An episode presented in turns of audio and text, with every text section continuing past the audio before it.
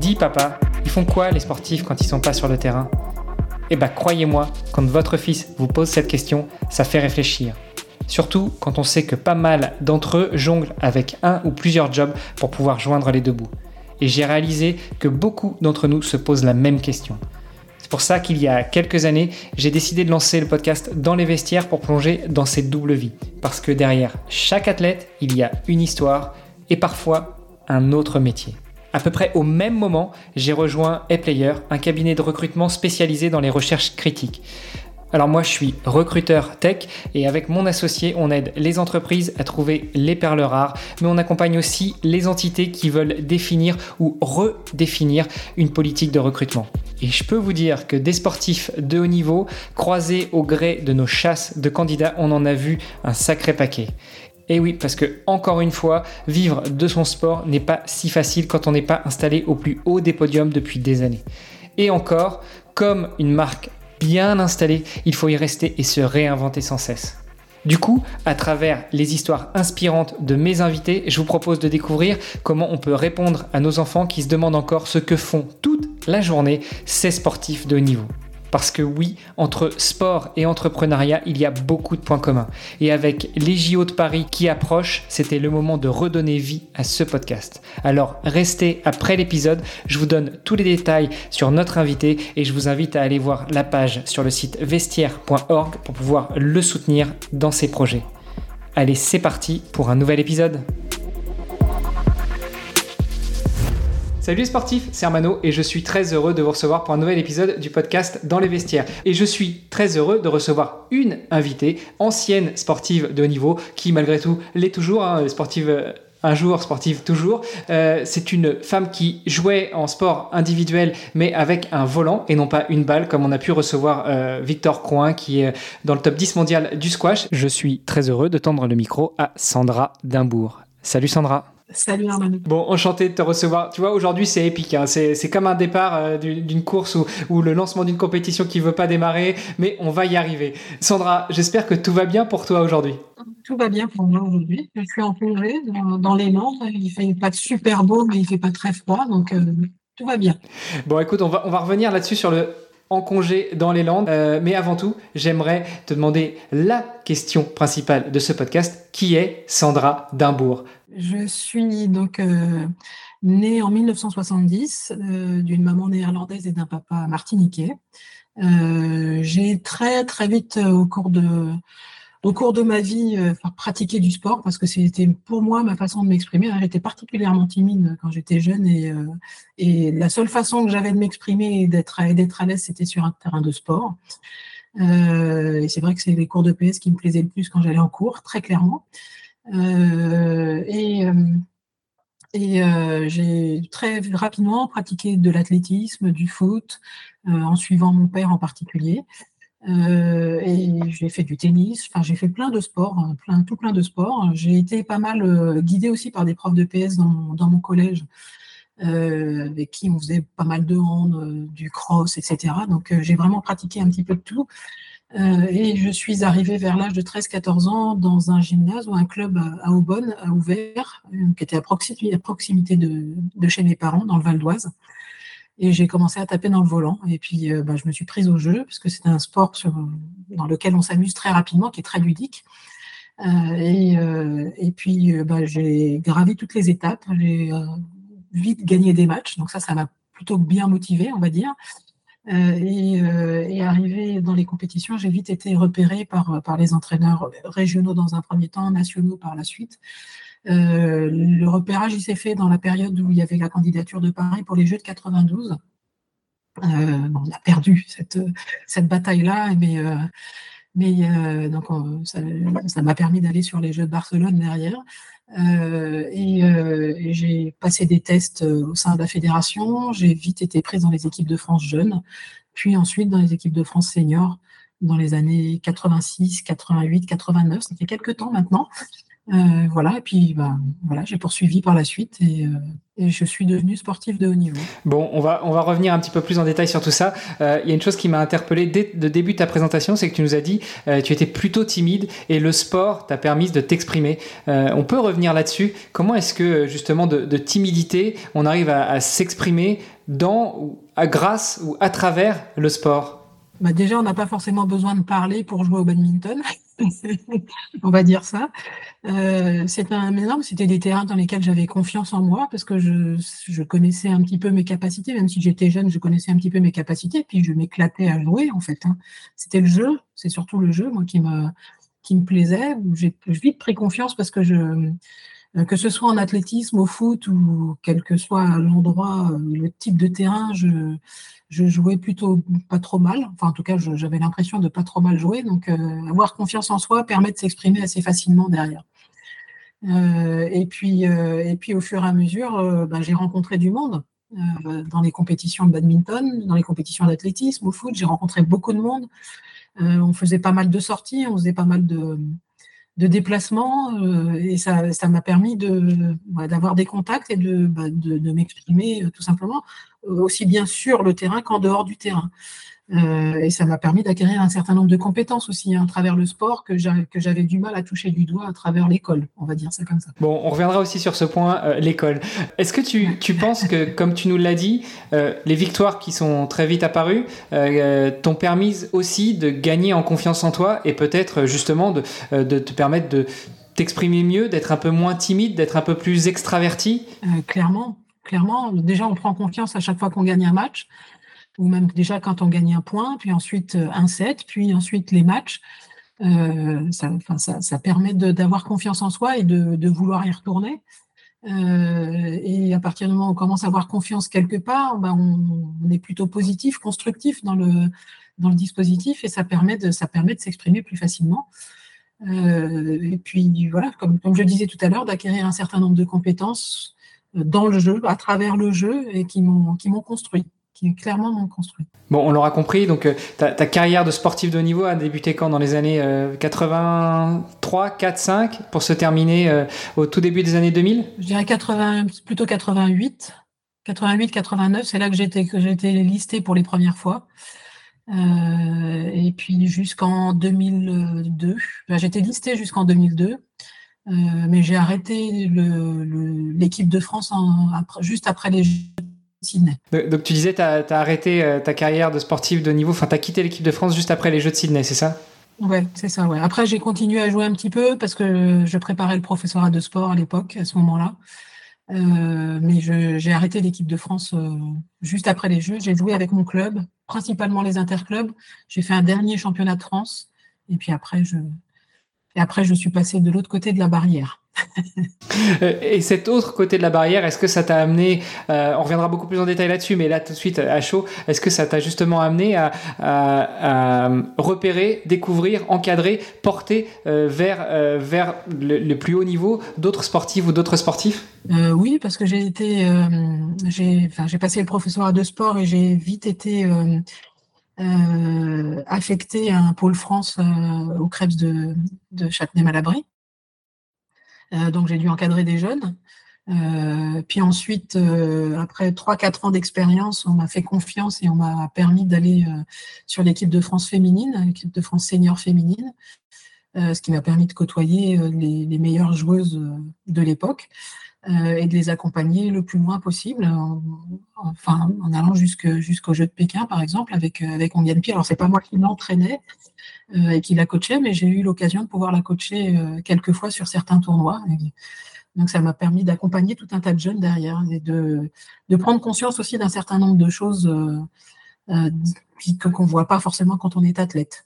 Donc déjà dans le jeu, de comprendre mieux certaines choses, même si en jouant, j'ai beaucoup appris, hein, mais quand on devient entraîneur, on passe de l'autre côté de la barrière, c'est plus tout à fait euh, la même chose. Hein, on n'est plus sur soi, on est sur euh, s'occuper des autres.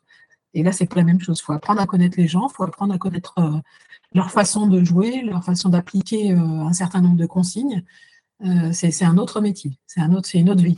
C'est intéressant ce que tu dis et, euh, je me pose la question, euh, du coup, est-ce que pour être un très bon sportif de haut niveau ou une très bonne sportive de haut niveau, il faudrait pas aussi, dans le cadre de son, du début de sa carrière, commencer à coacher, commencer à, entraîner? Alors après, le problème c'est que une carrière de sportif ou de sportif de haut niveau, bah, c'est déjà très très très chargé, il faut s'entraîner, il faut récupérer, il faut aller à la recherche de partenaires slash de sponsors, il faut faire les stages d'entraînement avec les équipes de France, etc. Donc euh, ça rajouterait une brique de plus, mais est-ce que tu crois pas que justement, une fois qu'on a déjà euh, été listé une fois ou deux euh, sur les listes ministérielles de, de, sport de haut niveau, on pourrait aussi au-delà de, la simple envie de transmettre, mais avoir cette expérience que d'être entraîneur, alors que ce soit de niveau débutant ou de jeune, jusqu'à être assistant entraîneur du plus haut niveau, pour comprendre aussi comment est-ce que ça fonctionne de l'autre côté de la barrière? Je pense que ça dépend de, ça dépend des sportifs. Il y a des sportifs pour qui euh, ce serait bien, euh, je pense, euh, de prendre conscience d'un certain nombre de choses, de, voir les choses un petit peu différemment, de comprendre que bah, qu'on n'entraîne pas une personne comme les, différentes personnes. D'autres ont besoin de vraiment se recentrer sur eux et je suis pas sûre qu'ils soient très à l'aise avec l'entraînement. Moi, je suis pas sûre que j'aurais été très à l'aise au départ à, entraîner, même si je me suis rendu compte après quand, euh, quand j'étais, euh, quand j'accompagnais les, jeunes joueurs que, j'avais sur le, sur le Krebs, au Pôle France, que bah, il y a un certain nombre de choses qui m'auraient peut-être servi à ce moment-là. Mais si j'avais fait ce parcours, peut-être, enfin, je sais pas. Franchement, je sais pas. Mais je pense que ça dépend des, ça dépend des sportifs. Il y a des sportifs qui seraient capables de le faire, d'autres qui seraient moins capables de le faire, qui auraient d'autres compétences développées, mais voilà, c'est, on peut, je pense pas qu'on puisse généraliser ce genre de choses-là. C'est comme euh, euh, on n'entraîne pas, euh, on n'entraîne pas tous les sportifs de la même façon. Ben, je pense que c'est la même chose sur la carrière d'un sportif. on évolue chacun à sa façon et à son rythme. Peut-être qu'on peut rester un petit peu euh, sur toi justement et sur ce début de carrière. Euh, donc euh, sportif de haut niveau listé dès les années 87-88. Moi quand je te disais un petit peu plus tôt 83-84, c'est vraiment le, moment où tu commences à, débuter le badminton, à être performante, à être repérée. ça voulait dire quoi à ce moment-là, être sportive quasiment de haut niveau en badminton. Et j'insiste sur le sportif, c'est-à-dire sur une femme, euh, dans un sport qui, euh, le badminton, est, connu du plus grand nombre, mais, mais c'est pas le foot, c'est pas le tennis, c'est pas le golf, c'est pas le basket, euh, c'est pas encore le handball non plus. Donc, au milieu des années 80, qu'est-ce que ça voulait dire pour toi en tant que sportive et en tant que femme? Alors déjà, enfin, j'avais milieu des années 80 quand j'ai commencé. Franchement, j'avais pas du tout l'objectif de devenir sportif de haut niveau. Euh, moi, ce que je voulais, c'était jouer au badminton, jouer, être sur un terrain, courir, me dépenser et puis, euh, puis m'éclater. Voilà, donc euh, j'étais pas du tout dans cette optique-là. Les choses sont venues un petit peu dans ma tête de manière très naïve, de manière très progressive, à tel point que même sur la, sur la qualification de, des Jeux de Barcelone, objectivement, moi, j'avais pas en tête d'aller sur les Jeux de Barcelone.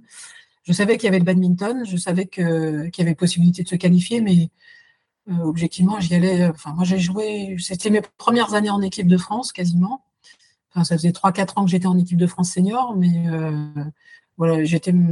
Je, venais tout juste de devenir en numéro 1 française à ce moment-là. Je n'avais même pas regardé les, critères de qualification pour les Jeux de Barcelone. Donc, donc euh, c'est arrivé un peu comme ça. voilà, après, j'avais pas de. Moi, je m'éclatais, je jouais. Ce que je voulais, c'était être sur un terrain. Et puis, euh, on avait la chance de pouvoir parcourir euh, l'Europe et le monde parce qu'on passait notre temps aussi un petit peu en Asie. Euh, je profitais bien de tout ça et puis je m'éclatais, quoi, hein, tout simplement. J'avais pas forcément de d'idées par rapport à, la sportive de haut niveau, par rapport à le fait que je sois une femme dans un sport qui était assez confidentiel à l'époque.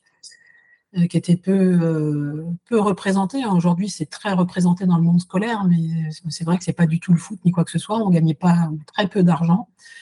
Euh, les, les, seules aides qu'on avait, c'était les aides personnalisées. Et puis après, c'est mes parents qui m'ont beaucoup porté, hein, très clairement. Donc non, c'était voilà. Moi, je m'éclatais, mais ça m'a permis de un de m'exprimer, deux de, de grandir, de progresser, et puis de, enfin, je m'éclatais quoi. Enfin, contre voilà, je jouais au badminton, c'était mon, c'était mon kiff, on va dire ça comme ça, comme disent certains jeunes. bon, le, sport dans sa plus belle, sous son plus bel apparat, enfin, plus, plus moins euh, ce que moi je trouve comme étant le plus beau, c'est-à-dire tu, ton objectif c'était pas d'être euh, championne du monde, championne olympique, euh, sportif de niveau en badminton. Ton objectif c'était de jouer et de t'éclater. Et c'est comme ça que tu as progressé. Alors il y en a qui ont les dents longues et puis qui dès le début, dès le plus jeune âge, ont envie de se retrouver tout en haut, mais, mais, mais c'est quand même moins, moins grandiose moins sain peut-être quelque part que la personne qui veut juste pratiquer son sport pour s'éclater, pour s'amuser, pour le plaisir, et qui forcément va se mettre à un moment à le transmettre aussi pour rebondir un peu sur la question de tout à l'heure et, du, euh, du coaching, euh, et, puis même les années qui ont suivi après pour toi. Oui, ben, ça, Enfin, moi, ça, clairement, on peut dire que le sport m'a construit, hein, parce que je suis toujours aujourd'hui dans le monde du sport, je travaille toujours dans le monde du sport et c'est euh, c'est un peu ma famille quoi. Donc euh, c'est enfin je j'ai trouvé une famille en fait hein. voilà mais après euh, c'est vrai que moi je le badminton à l'époque où j'ai commencé c'était enfin c'était la Fédé elle la faut savoir que la fédération française de badminton elle est née en 1979 si je me souviens bien. Donc c'était extrêmement jeune. Les équipes de France ont, ont, commencé à peine à structurer les choses. On avait un DTN depuis peut-être un, un, ou deux ans quand j'ai commencé maximum euh, c'était vraiment peu structuré. Euh, il n'y avait rien, il y avait rien du tout quand j'ai commencé. Euh, moi, j'ai vraiment profité de toute la structuration du badminton. C'est-à-dire que quand je suis arrivée, il n'y avait pas l'INSEP. Bah, je suis arrivée, ils ont ouvert un pôle à l'INSEP. j'ai bénéficié des entraîneurs, d'entraîneurs étrangers qui avaient des expériences incroyables. Hein. Un entraîneur suédois, un entraîneur danois, puis un entraîneur anglais par la suite. Euh, qui ont formé et qui ont construit euh, et structuré le badminton en France, hein, qui ont formé les, entraîneurs qui sont passés dernièrement et qui, sont aujourd'hui euh, qui sont aujourd'hui sur les terrains sur les terrains. C'est eux qui ont qui étaient à la base de tout ça. Je vais vraiment moi bénéficier de tout ça. J'ai vraiment eu l'impression d'être d'avoir un parcours. Il n'y a pas beaucoup eu de de problèmes. Il y en a eu quelques-uns, mais il n'y a pas eu énormément de problèmes. Et j'ai vraiment eu l'impression d'avoir de la chance et de tomber toujours au bon moment, au bon moment, au bon endroit. Euh. Enfin, c'est C'était incroyable. Enfin, j'ai trouvé ça assez incroyable. Ah, ce, sujet de la chance, je l'avais abordé aussi avec euh, Jimmy Vienno, cette fois champion du monde de, de boxe taille, qui dit qu'il a beaucoup de chance. Oui, mais pour moi, je suis pas certain. Je trouve que la chance, c'est une succession de, euh, de situations dans lesquelles, dans laquelle on se met, qui nous emmène effectivement à, à avoir à, s'estimer chanceux, mais c'est quand même euh, une succession d'actions que toi tu as menées qui t'ont permis d'arriver là. Euh, tu t'es entraîné, dur, tu as progressé, tu as gagné, euh, et puis effectivement, c'était le moment pour le badminton français. tu as pu bénéficier de tout ce qui se mettait en place, mais, mais au-delà de la chance, c'est surtout toi qui as mis tout ça en place. Bah oui, enfin, je, pense qu'il y, avait un petit peu une concordance des temps, on va dire ça comme ça. C'est vrai que moi, je suis arrivée, j'ai commencé à jouer, je m'éclatais, j'adorais ça, donc je, J'étais euh, quasiment tous les jours sur un terrain de badminton. Euh, mais c'était un plaisir d'être là, c'était mon choix d'être là. Donc euh, voilà, je, je, voulais être là, j'ai fait les choses. Il y a des gens qui, il y a des gens qui parlent de, de sacrifice, etc. Moi, je suis je, suis pas du tout dans ces termes-là parce que pour moi, sacrifice, c'est pas forcément très positif. Voilà, c'est, je souhaitais être là, j'adorais ça, voilà, j'adorais faire des efforts, j'adorais m'entraîner, j'adorais partir en compète. J'adorais gagner, ça c'est sûr. Euh, J'aimais pas perdre, comme beaucoup de monde, mais ça c'est certain. Euh, euh, et puis, les choses se sont construites au fur et à mesure. Le, badminton est rentré sur les Jeux en 92. et ça, je pense, a ouvert beaucoup de portes à la Fédération française de badminton. Moi, je suis arrivée à ce moment-là. Voilà. Et c'est une concordance des temps. Alors, c'est sûr que j'ai certainement, eu des opportunités, je les ai saisies, très clairement. Euh, mais je pense que s'il n'y avait pas eu cette concordance des temps, peut-être que ça aurait été plus compliqué. Donc, euh, je pense qu'il y a, un mix des choses qui ont fait que j'ai eu l'impression de naviguer, euh, pas tranquillement, mais de naviguer plutôt positivement et de manière constructive dans un dispositif qui m'a permis de m'exprimer et qui m'a permis de faire ce que j'ai pu faire dans le sport de haut niveau. Pour revenir un peu sur ta carrière et sur ton palmarès, donc il y a eu trois Olympiades sur lesquelles tu as, tu as concouru. Il n'y a pas eu de titre olympique, mais peut-être que tu vas pouvoir revenir avec nous sur le, pourquoi, le comment. Il y a eu des titres en championnat de France, il y a eu des titres en, compétition internationale. Tu peux refaire un passage avec nous rapidement sur ton palmarès pendant toutes ces années de pratique Alors, sur, euh, j'ai fait, j'ai 16 types de championne de France, en simple, en double. Donc, euh, voilà, il y, a, il y, a, plusieurs disciplines hein, en badminton. Il y a cinq disciplines, euh, simple, double et double mixte. Il y a simple homme, simple dame.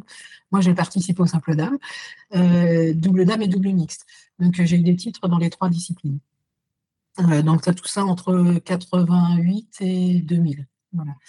Euh, ensuite, j'ai remporté quelques euh, tournois internationaux, comme les internationaux d'Australie, internationaux de Slovénie, internationaux de Maurice. J'ai eu la chance d'aller à l'île Maurice. C'était plutôt sympa, euh, en plus du fait de gagner là-bas.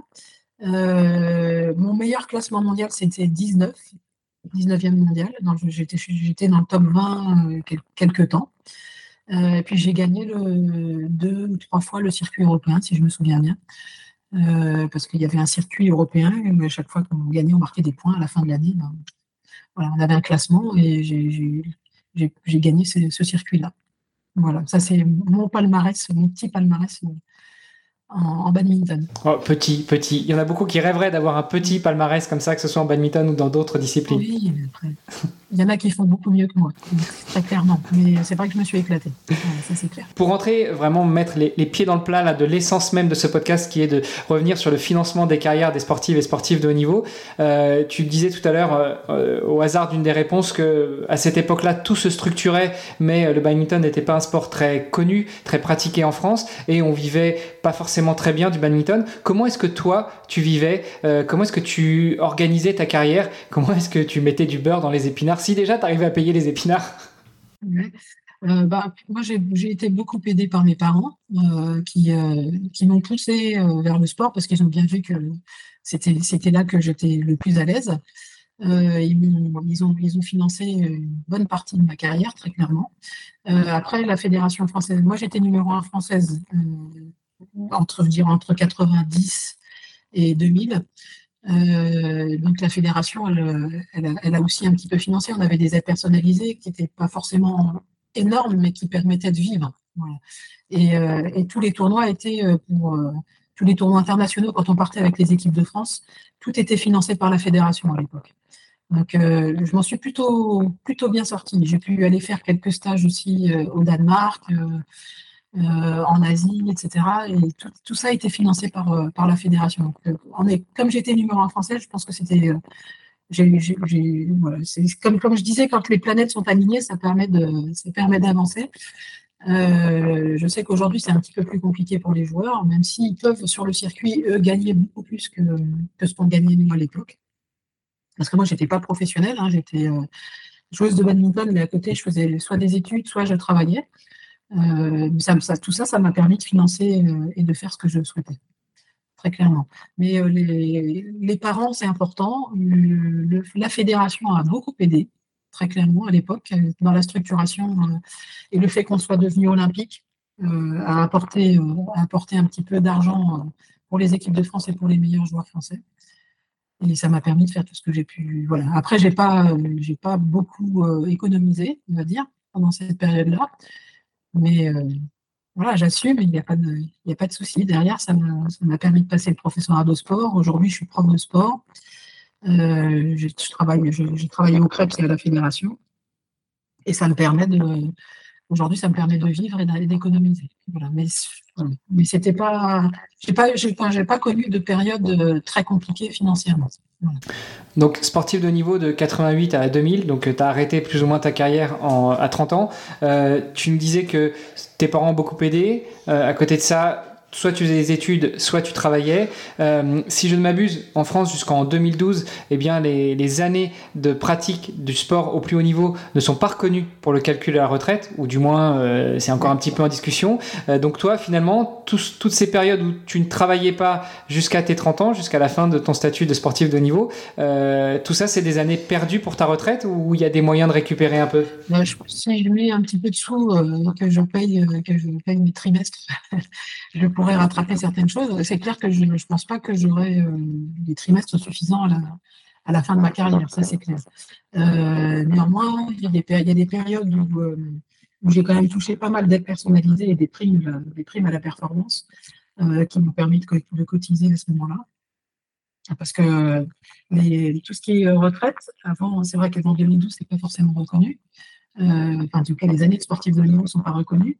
Mais à partir du moment où on cotise, on cotisait, même pour ceux qui sont après 2012, eh ben, il faut qu'ils fassent attention parce qu'à partir du moment où ils cotisent en touchant des aides perso ou euh, en étant payés, ben, ces données-là ne sont pas reconnues comme étant sportives de C'est un, peu, c'est un peu complexe comme, euh, comme montage. Mais euh, voilà, c'est sûr que j'aurais pas ma retraite, mais je pense qu'on ne sera pas beaucoup à avoir notre retraite euh, à peu plein euh, à cette époque-là. Donc, euh, je, compte sur d'autres choses pour pouvoir payer ma retraite. Clairement. C'est clair, on n'est pas tous des basketteurs ou des footballeurs. Je peux te laisser relancer parce que le, son à nouveau se dégrade. Pas tellement pour moi, mais pour, pour les auditeurs après. Ok, donc effectivement, euh, quelques années, alors euh, avec ce, calcul de la retraite française qui est toujours un petit peu alambiqué, euh, on cotise, mais, mais on n'a pas forcément toutes les années, etc. Bref, maintenant tu es, comme tu disais, professeur de sport. Qu'est-ce qui a, vers les années 2000, déclenché chez toi cette envie ou ce besoin d'arrêter et ou de te reconvertir?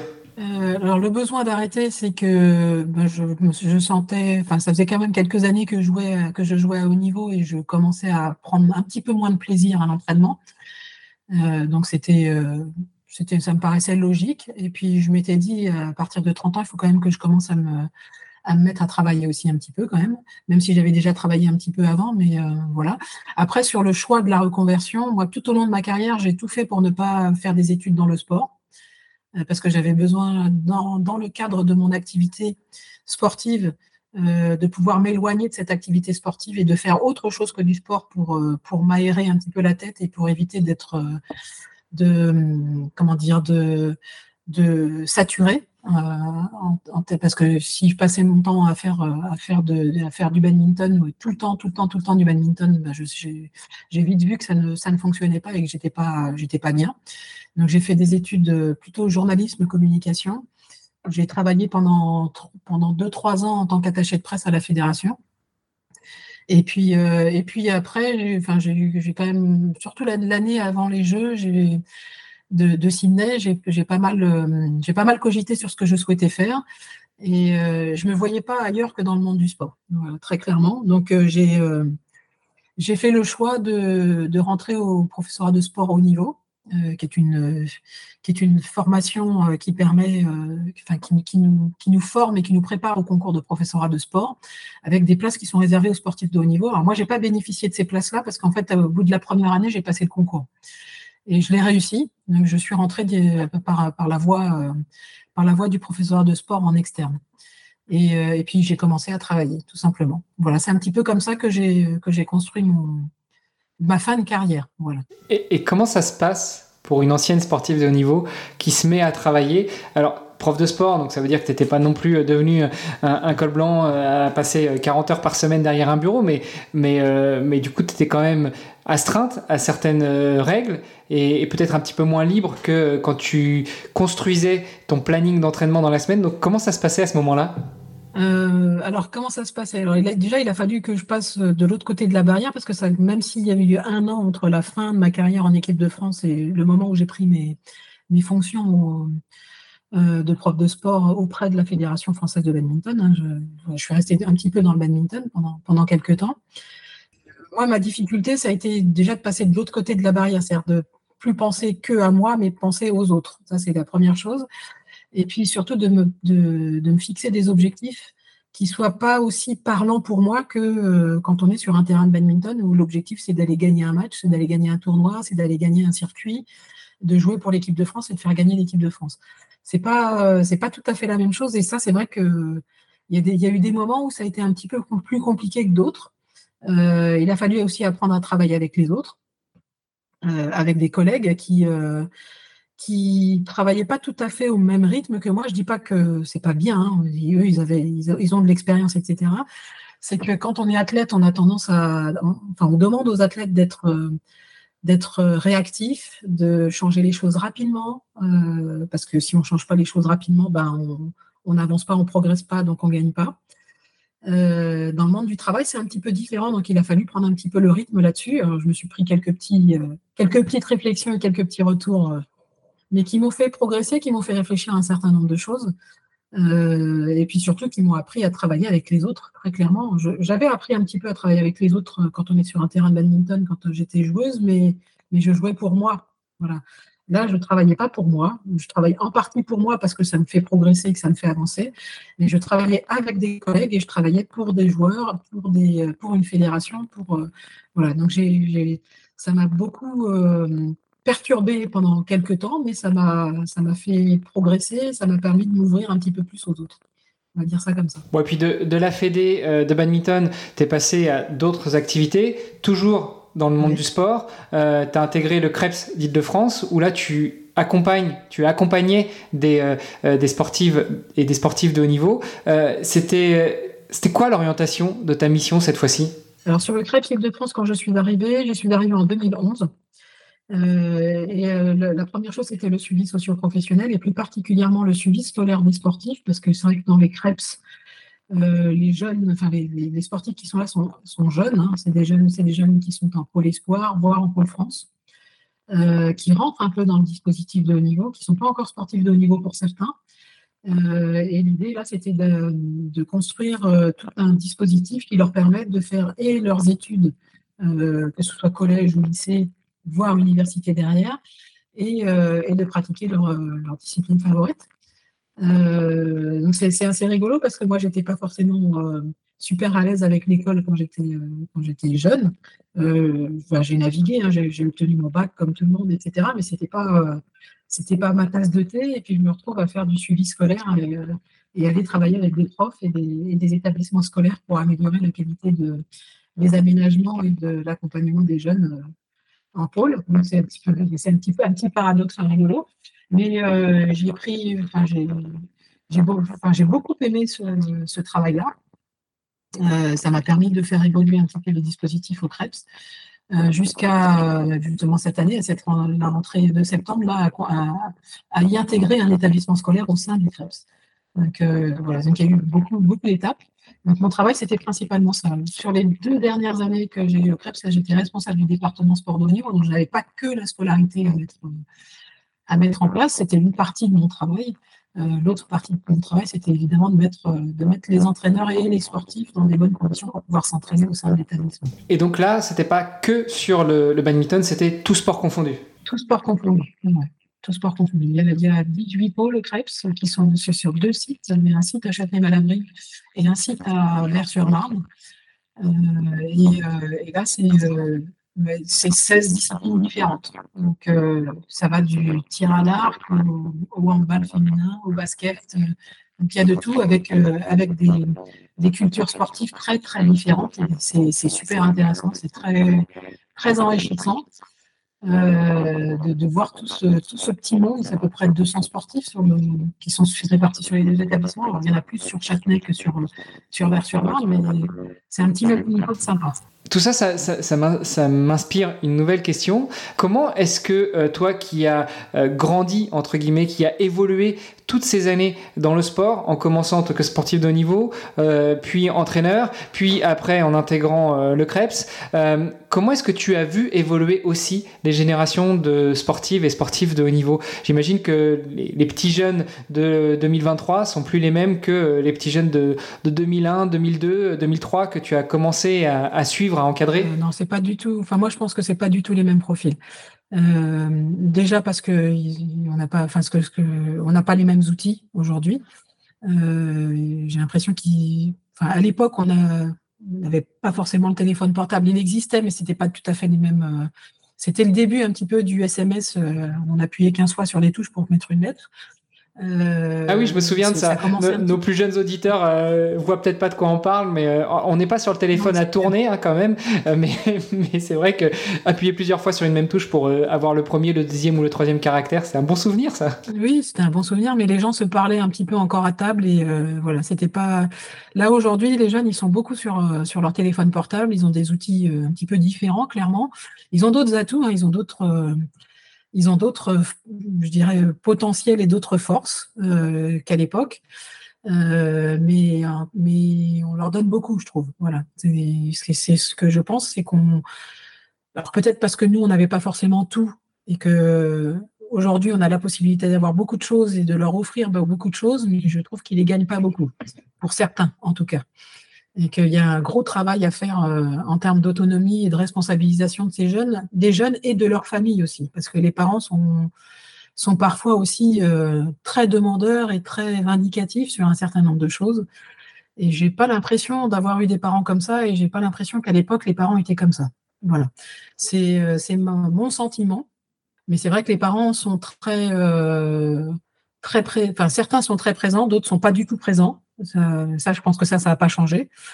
Euh, mais pour ceux qui sont présents, ils ont tendance à demander des choses euh, qui, qui, sont parfois un peu surprenantes et surtout à mettre la responsabilité sur sur autre chose que sur eux et sur leurs enfants. Voilà, là, il y a, un travail énorme à faire, je pense. On en revient un petit peu aux questions de société euh, actuelle et à l'évolution de cette société, euh, et puis euh, aussi du sujet de la société d'immédiateté dans laquelle on, est de plus en plus plongé.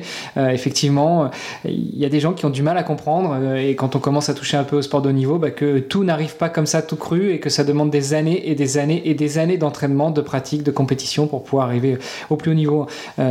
si on reprend l'exemple du sport, euh, enfin du, foot en particulier, euh, Kylian Mbappé n'est pas devenu Kylian Mbappé euh, du jour au lendemain. Il y a eu beaucoup d'années d'entraînement avant. Très clairement, très clairement. Et puis, puis surtout, il est allé les gagner, ces galons, oui. Voilà, donc les choses ne sont pas forcément arrivées comme ça. J'imagine qu'ils n'ont pas roulé sur l'or toute leur vie dans la famille Mbappé. Donc, et alors que c'est vrai que moi, je vois arriver des jeunes qui n'ont pas forcément le niveau pour, pour devenir sportifs de haut niveau, hein, parce que c'est vrai qu'en Krebs, on a 200 sportifs mais euh, les 200 n'iront pas tout là-haut.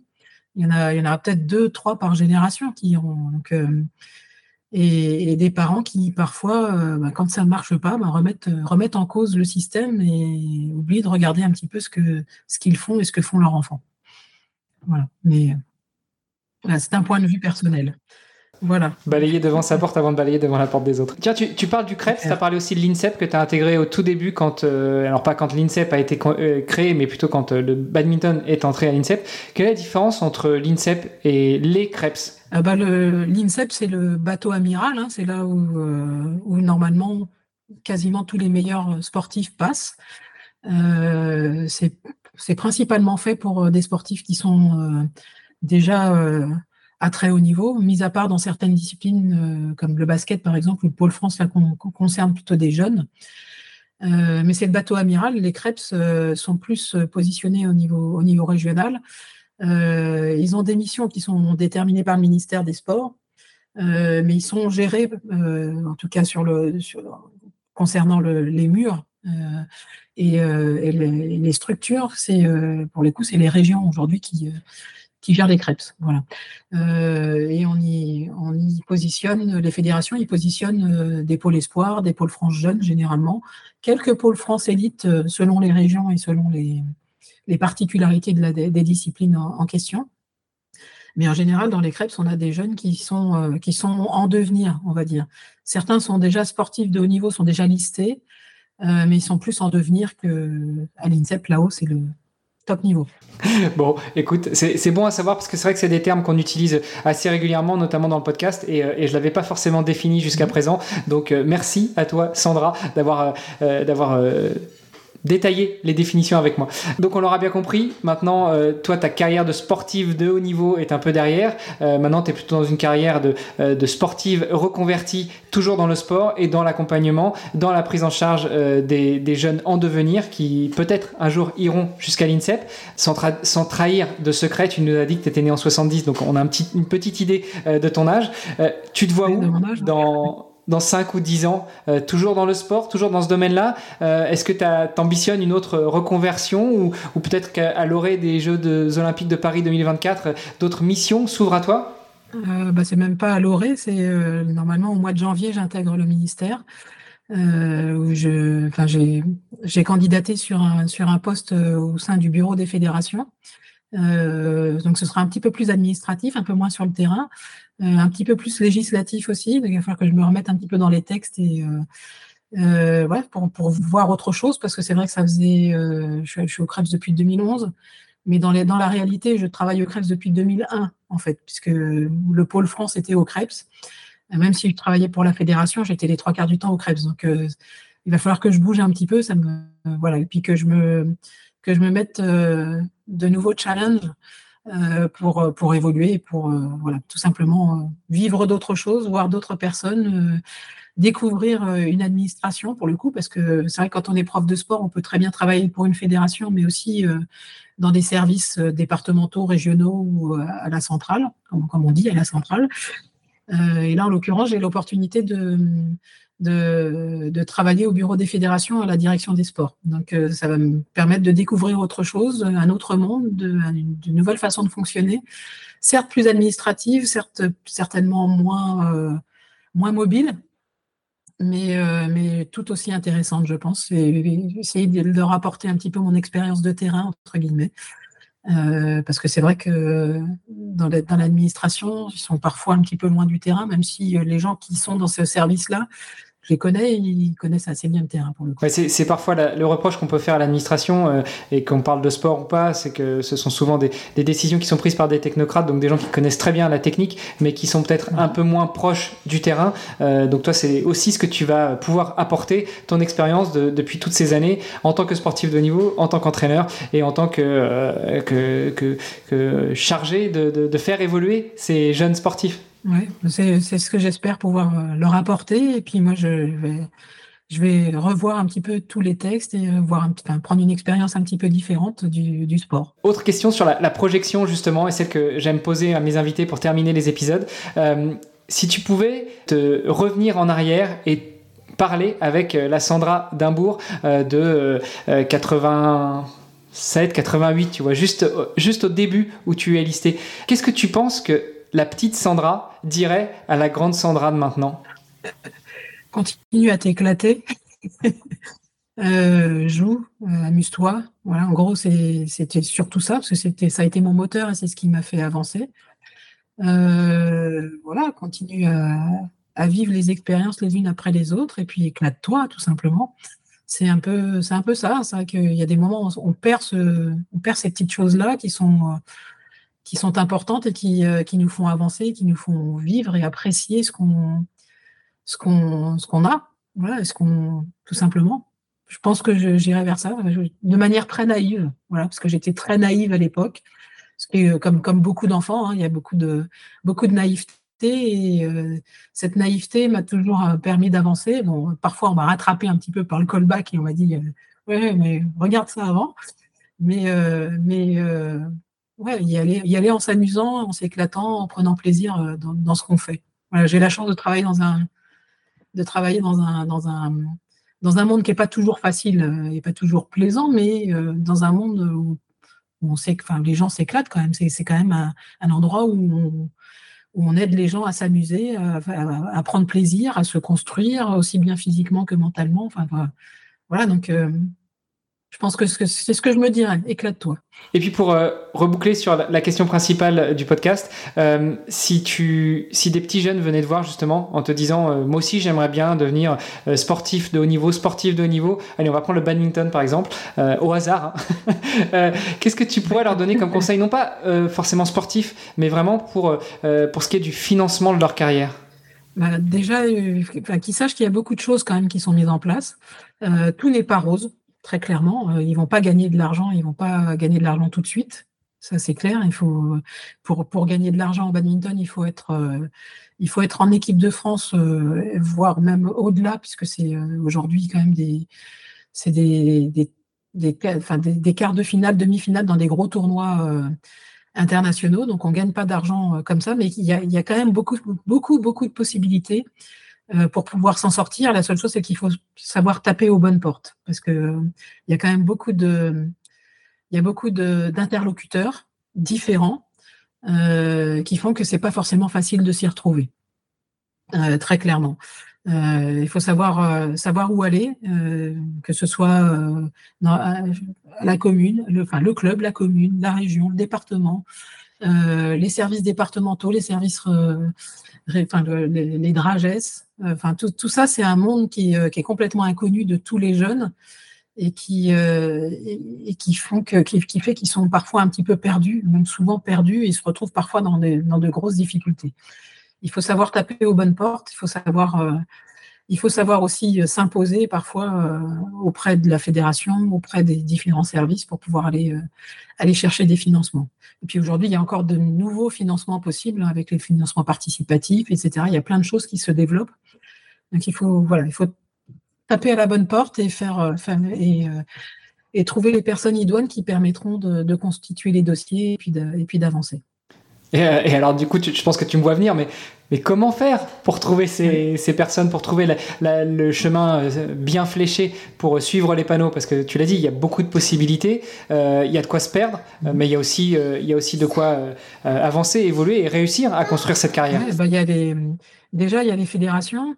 au sein des fédérations, il y, a, il y, a, une direction technique nationale avec des personnes qui sont chargées du suivi socio-professionnel et qui sont normalement là pour, pour accompagner les sportifs sur le plan des études et, et des financements très clairement. Déjà, ça, c'est la première porte.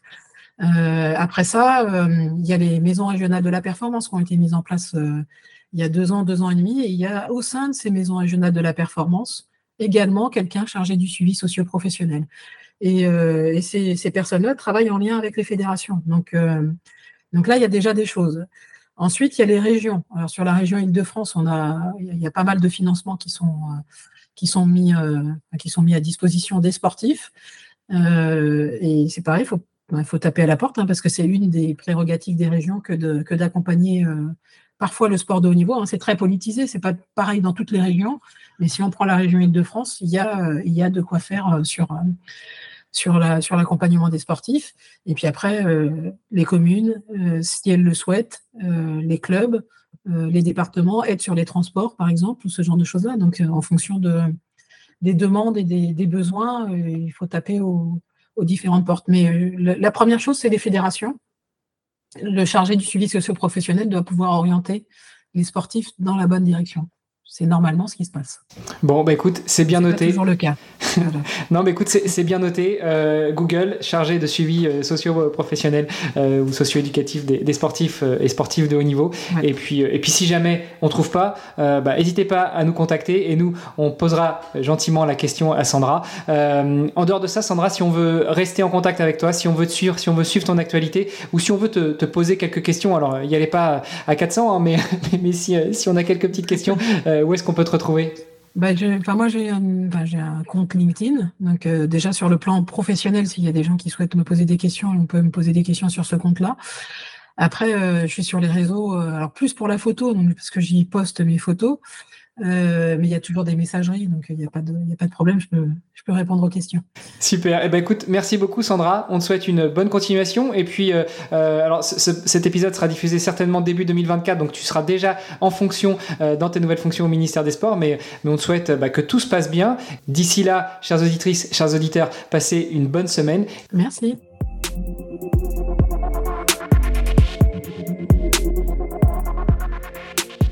Derrière chaque médaille, chaque record, il y a une histoire et j'espère que vous avez apprécié celle de Sandra Dimbourg que vous venez d'entendre. Venez nous raconter tout ça sur les réseaux sociaux du podcast, tous les liens sont dans les notes de l'épisode. Et surtout, surtout, surtout, je vous le répète à chaque fois, n'oubliez pas de visiter vestiaire.org slash Dimbourg, D-I-M-B-O-U-R, pour en savoir encore plus sur Sandra Dimbourg et nous aider non pas à la soutenir elle financièrement dans son projet, mais à soutenir toutes les autres invités et tous les autres invités du podcast qui se battent au quotidien pour représenter leur pays dans leur sport. C'est grâce à vous que toutes ces sportives et tous ces sportifs trouveront toutes les ressources pour travailler dur et pour atteindre leurs objectifs. La philanthropie sportive, est-ce que ça vous parle? Eh bien là aussi, je vous en parle à chaque épisode. C'est notre mission sur le podcast Dans les vestiaires. On vous fait découvrir les athlètes qui se battent chaque jour pour la gloire de leur nation. Mais ils ont besoin de vous. Chaque soutien compte. Et on est 100% transparent. Vous donnez 1 euro, on reverse 1 euro aux sportives et aux sportifs que l'on soutient. En cette année 2024, certains ont pu financer leur année olympique, mais ce n'est pas le cas de tous les invités. Beaucoup rencontrent des difficultés pour financer leur année, qu'elle soit olympique ou pas. Alors, visitez notre site pour les soutenir et partager tous ces épisodes au maximum pour faire découvrir les combats de ces guerriers. Rejoignez-nous dans cette magnifique aventure sportive. Sportez-vous bien, entraînez-vous bien, prenez soin de vous, fêtez bien ce réveillon du nouvel an 2024. Et puis, si le réveillon est déjà passé, j'espère que vous en avez bien profité et que vous n'avez pas trop abusé. Dans tous les cas, allez faire un peu de sport pour évacuer tout ça et prendre du plaisir. On se retrouve dimanche pour un nouvel épisode de la série régulière avec un ou une sportive de haut niveau. Et on se retrouve mercredi pour un nouvel épisode avec celles et ceux qui font le sport. Salut les sportifs